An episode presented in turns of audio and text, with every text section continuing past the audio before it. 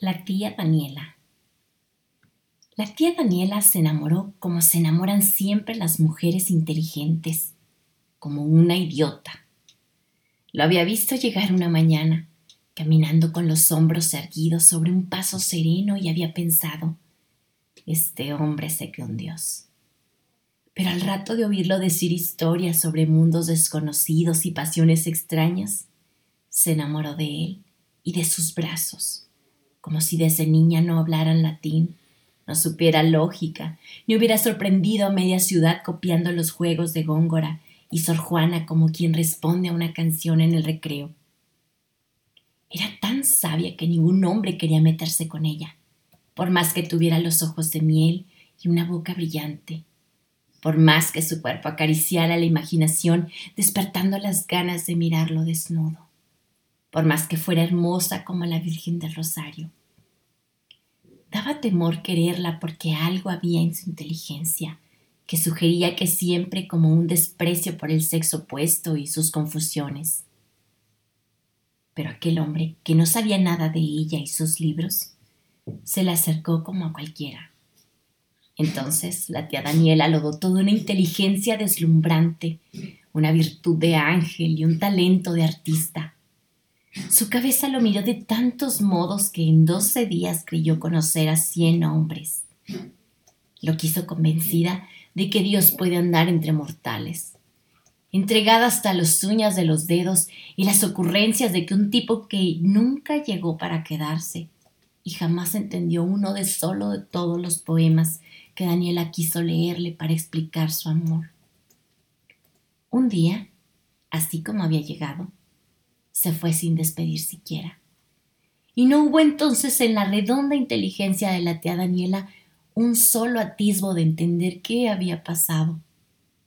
Hipnotizada por un dolor sin nombre ni destino, se volvió la más tonta de las tontas.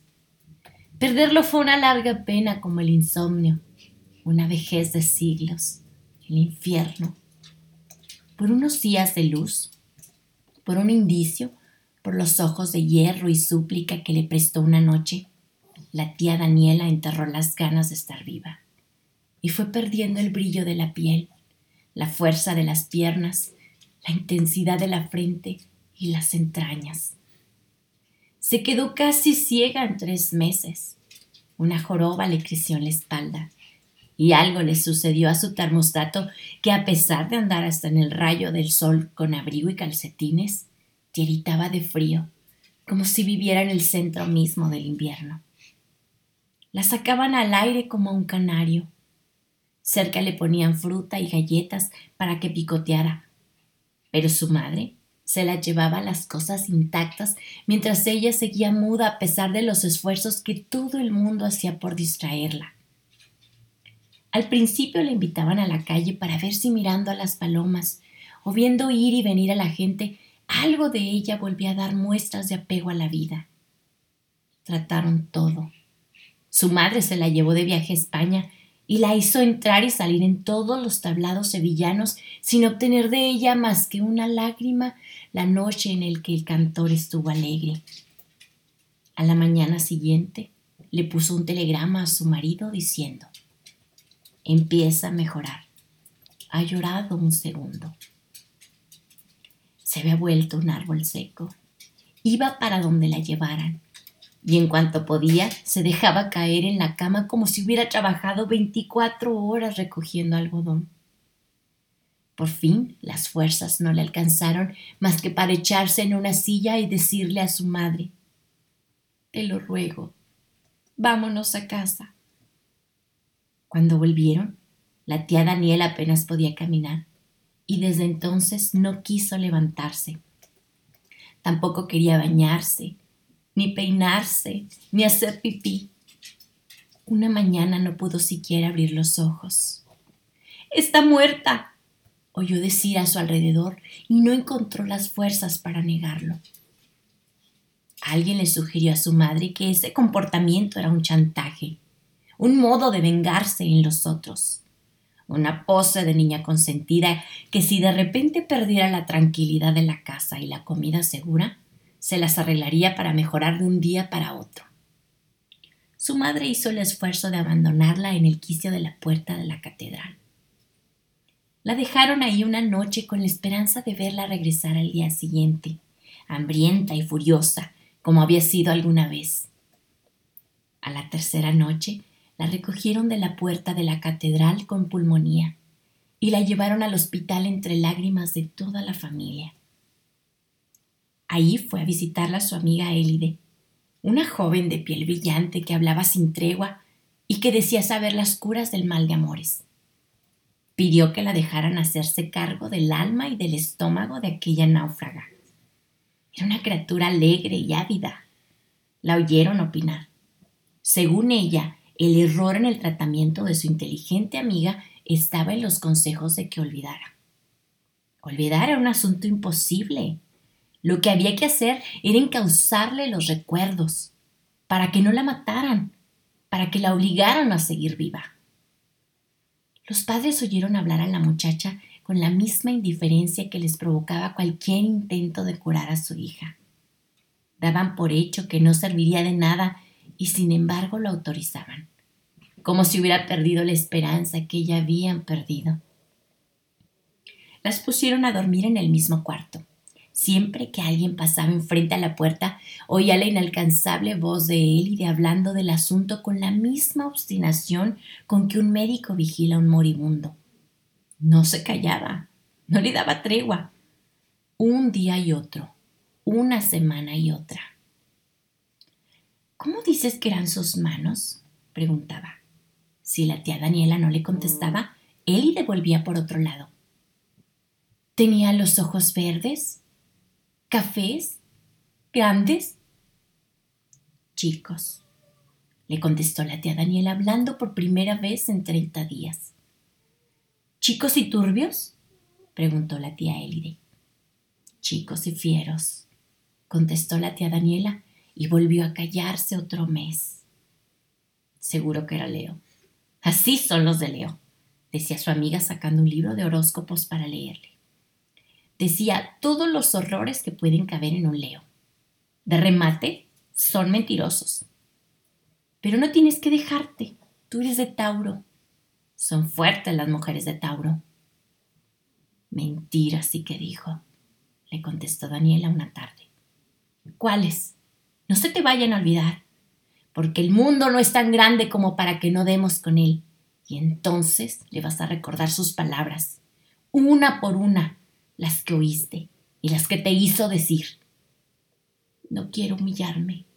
El humillado va a ser él. Si no, todo es tan fácil como sembrar palabras y largarse. Me iluminaron, defendió la tía Daniela.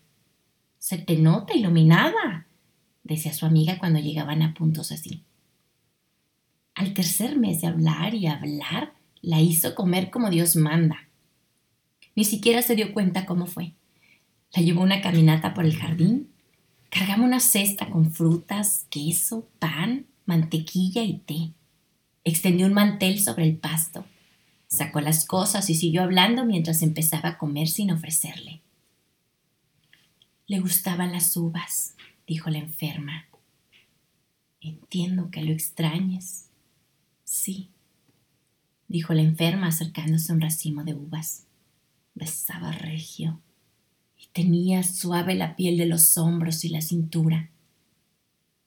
¿Cómo tenía, ya sabes, dijo la amiga como si supiera siempre lo que la torturaba.